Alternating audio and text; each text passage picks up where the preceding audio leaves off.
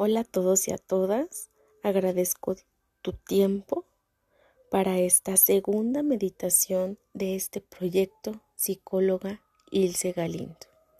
Estoy sumamente agradecida y contenta por todos esos mensajes que me han llegado de cómo es que les fue en su primer meditación conmigo. Algunos ya lo habían experimentado ya que pues son pacientes pero las personas que no lo habían este, podido realizar, me da muchísimo gusto que se hayan dado la oportunidad. Entonces, el día de hoy vamos a disponernos de unos minutos para nosotros mismos. ¿Por qué? Porque muchas veces nos encontramos afuera. Que si pasa esto, que si pasa el otro, que si la mamá, que si el papá, que si los hijos, que si el trabajo, que si el estrés, que si todo. Entonces estamos afuera, afuera, afuera. Y no quiere decir que sea algo malo, también somos seres sumamente sociales. Sin embargo, es importante que estemos un momento de calidad con nosotros mismos. Entonces, les voy a pedir que se dispongan de este tiempo para ustedes, que encuentren el espacio en su casa, tal vez en el auto, Tal vez en el tráfico, no lo sé, donde se encuentren, que estén lo más cómodos posibles. Les voy a pedir que se sienten y si pueden, que se recuesten. Vamos a empezar con inhalaciones y exhalaciones más profundas, más conscientes, agradeciendo todo el aire que tenemos.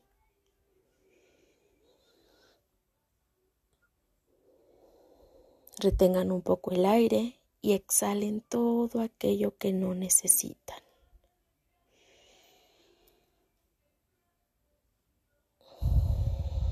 También es importante que con estas exhalaciones ustedes aprendan a soltar, a soltar el estrés, las preocupaciones, todo aquello que nos agota y que pareciera que llevamos cargando día con día.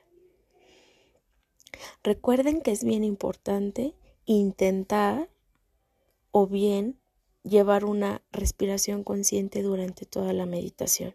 Sin embargo, es perfecto tal cual lo puedan hacer. Seguimos respirando profundo, inhalamos, retenemos un poco el aire y exhalamos. Y les voy a pedir por favor se visualicen a ustedes mismos en primera persona en su lugar seguro. Y digo un espacio porque evidentemente para algunos puede ser una casa, puede ser una habitación, puede ser un paisaje, puede ser como tú quieras. ¿Vale? Y ya que visualizaron ese espacio seguro, les voy a pedir que se observen, es decir, que se autoobserven, desde cómo están vestidos. Obviamente el rostro todavía no se lo pueden ver, pero observen cómo están, si están de pie, si están sentados.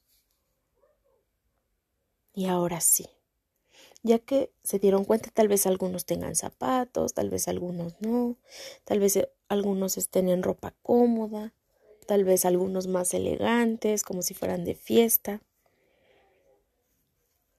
Pero ahora se van a dar la oportunidad de buscar un espejo. En ese espacio seguro, ¿dónde está un espejo? Recuerden que su mente y que ustedes mismos van a ir indicando dónde se encuentra esta parte del espejo.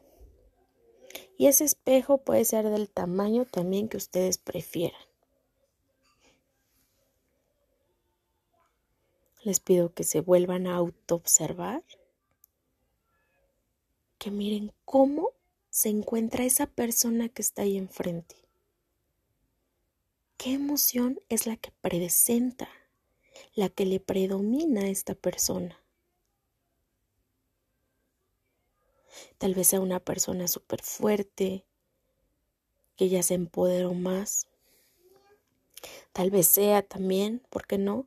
Una persona que tiene nostalgia, que tiene miedo, o incluso una persona que siente culpa por algo que está viviendo en estos momentos. No lo sé. Autoobsérvense. Y es que muchas veces nos han dicho, es malo sentir culpa, es malo sentir miedo, es malo sentirse enojado. Y déjame decirte que no es malo. Es bueno sentir todas las emociones, solamente que nuestra cultura nos ha llevado a no saberlas expresar bien. Y evidentemente es algo que venimos cargando de generaciones. ¿Vale? Entonces, validemos esa emoción, ya sea muy positiva o como entre comillas decimos negativa. ¿Ok? Autoobsérvense. ¿Cómo está vestido? ¿Cómo es su postura?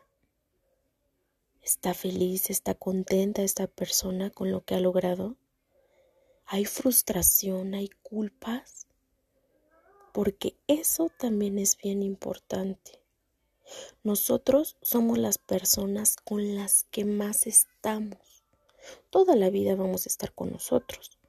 Los demás siguen siendo coprotagonistas tal vez, siguen siendo personajes de la historia, de mi historia, pero yo sigo siendo el personaje principal.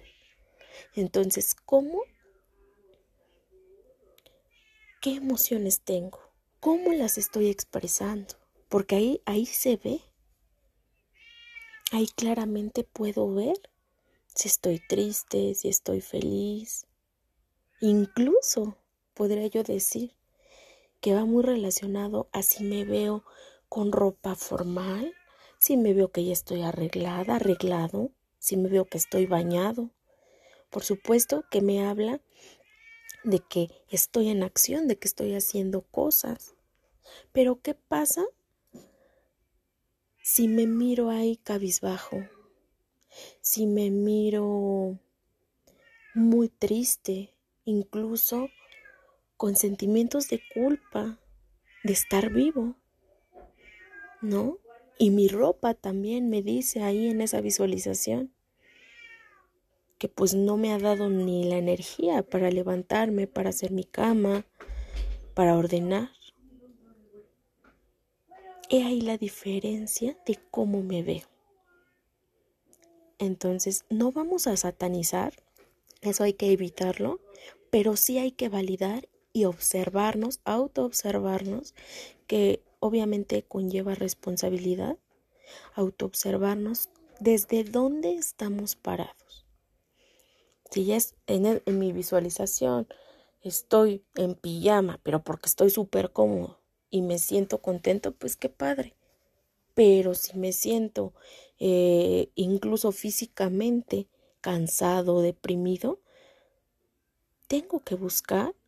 Yo, yo creo que la responsabilidad es auto, buscar qué me está pasando. Porque una realidad es que ahora los suicidios, de una forma muy general, es que han aumentado. Los casos de bullying no tiene mucho que a un niño falleció por bullying. Ustedes podrán encontrarlo más detallado en las redes sociales. Estuvo muy en tendencia en Facebook. ¿No? Entonces, ¿qué es lo que está pasando? ¿Qué no estamos diciendo? Y no quiere decir que, que estemos emitiendo un, juicio hacia este niño que tal vez no pudo decir, no, no lo sé, yo no conozco eh, cómo fue su historia, pero evidentemente sus emociones, todo lo que vivió el niño, conllevó a algo, ¿no? El tema del bullying, el tema de tanto rechazo, el tema de sus emociones, ¿no? Incluso también el otro caso de la modelo, ¿no?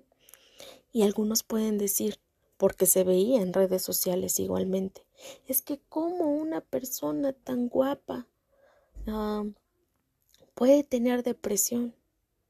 Claro, todos pueden padecerla.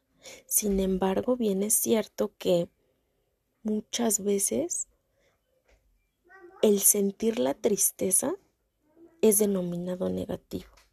Y la mente de las personas dice, es que ya tienes depresión, cuando no es cierto, cuando es una emoción tal cual otra que la estás sintiendo en ese momento y que tienes también que validarte con esa emoción para poderla expresar de forma asertiva. Pero evidentemente, pues todavía no lo logramos al 100%. Seguimos practicando, seguimos trabajando, incluso las personas que trabajamos en toda esta parte de salud mental seguimos trabajando, porque habrá de todo, ¿no? Que, que piensen eh, que los psicólogos, las psicólogas, los psiquiatras, los médicos, pues no se enojen o no tengan errores, pues evidentemente no, no es algo real. Somos personas reales, comunes y corrientes, pero pues obviamente especializados a ciertos temas. ¿No? Entonces es bien importante eso. Analízate cómo te estás viendo. Tal vez ahí te ves muy arreglado o arreglada, pero por dentro te sientas vacío, te sientas vacía. ¿O qué? ¿Qué también pueda pasar? Que te veas súper arreglada porque te guste la moda, porque te gusten los outfits, te gusten los colores. Pero resulta que tienes 35, 40, 50 años y la sociedad te dice que tienes que tener hijos, que tienes que estar casado, que tienes que estar casada que tienes que tener un empleo fijo, etcétera, etcétera, etcétera. ¿Y qué pasa si no lo tienes? Pues te podrás ver muy, muy arreglado, muy combinado por fuera, pero por dentro también es una carga, pues que sigue estando ahí y que tú bien podrás, mm, digamos que esconder entre comillas ante los demás, ¿no? Porque te vean bien pero resulta que está bien marcado porque al final de cuentas pues también a veces ya sea mujer ya sea, ya sea mujer u hombre llega un punto no en todos tal vez no pero llega un punto pues en los que también se quieren auto autorrealizarse en el sentido de tener una familia en el sentido de tener un hijo o una hija y qué pasa cuando no puede pues esas expectativas te llevan para abajo, ¿no? Y volvemos al punto. ¿Cómo te ves ahí? No tan solo es lo físico, es lo que hay adentro. Y esta eh, autoobservación nos lleva a eso, a analizar desde dónde estoy, cómo estoy. Les voy a pedir que sigan respirando. Evidentemente ahorita di toda esta reflexión. Pero tú, hombre, tú mujer, tú adolescente, tú ya sabes cómo estás. Tú ya sabes que te guardas, que te aqueja, porque incluso tu cuerpo lo demuestra. Hay algunas personas, algunos pacientes que se tienden a, a mm, quedar, a guardar tantas cosas que empiezan a subir de peso y de peso y de peso. Y hasta que llegan a la consulta que dicen, no, pues es que realmente, y lo dicen tal cual, literal, me estaba tragando mis emociones, me estaba tragando mis palabras.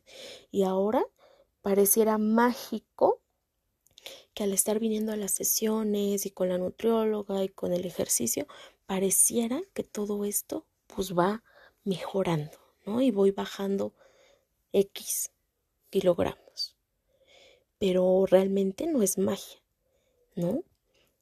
Es acción, es aceptar lo que estoy sintiendo, ¿no? Y eso es súper importante. Dejémonos el me van a juzgar, me van a criticar. Existen personas que sí, tal vez lo hagan. Existen otras personas ¿no? Que están tan enfocados en sí mismos, en su vida, que pues ni siquiera le importará la verdad. Pero lo que sí importa es cómo te estás sintiendo. ¿Qué estás haciendo para estar mejor? Entonces, con esa visualización que ya tienes y con esas sensaciones que ahorita a lo largo de la reflexión te fui, eh, pues de cierta forma guiando, ya tienes esa guía para saber que hay que trabajar. Porque tal vez tengo que trabajar mi autoestima, tal vez tengo que trabajar mi, organización, tal vez tengo que trabajar el poner límites, tal vez tengo que trabajar la cuestión de las finanzas, etcétera, etcétera, etcétera. Pero ¿qué pasa? Ya hice algo para ver en qué estoy fallando o en qué me falta mejorar. Y eso yo les podría decir, no cualquiera lo hace.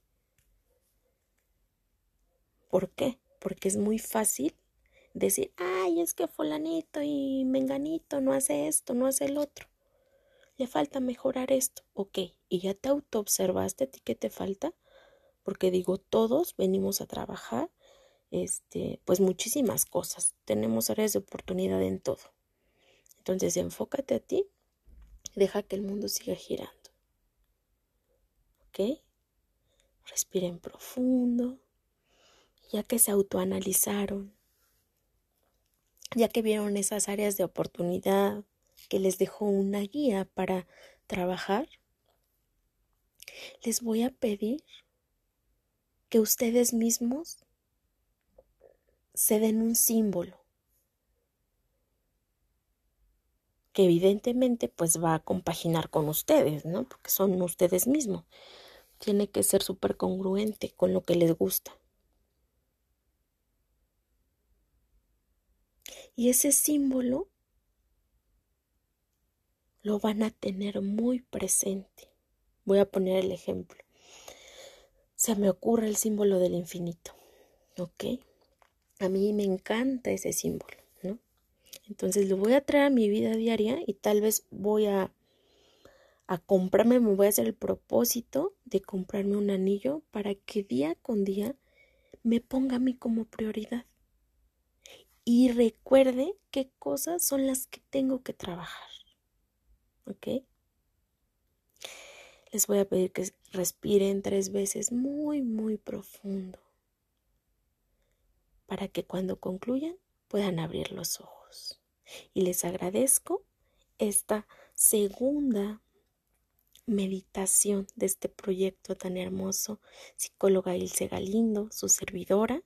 Seguimos aquí para cualquier eh, consulta personal. Eh, está mi número de WhatsApp. Pueden hacer su cita 55 45 50 44 79. Con gusto puedo atenderlos. Podemos coordinar la cita o bien desde el Messenger de la página psicóloga Ilse Galindo. Su servidora está extasiada de esta meditación. Muchísimas, muchísimas gracias por su, su escucha. Les mando un fuerte abrazo. Saludos.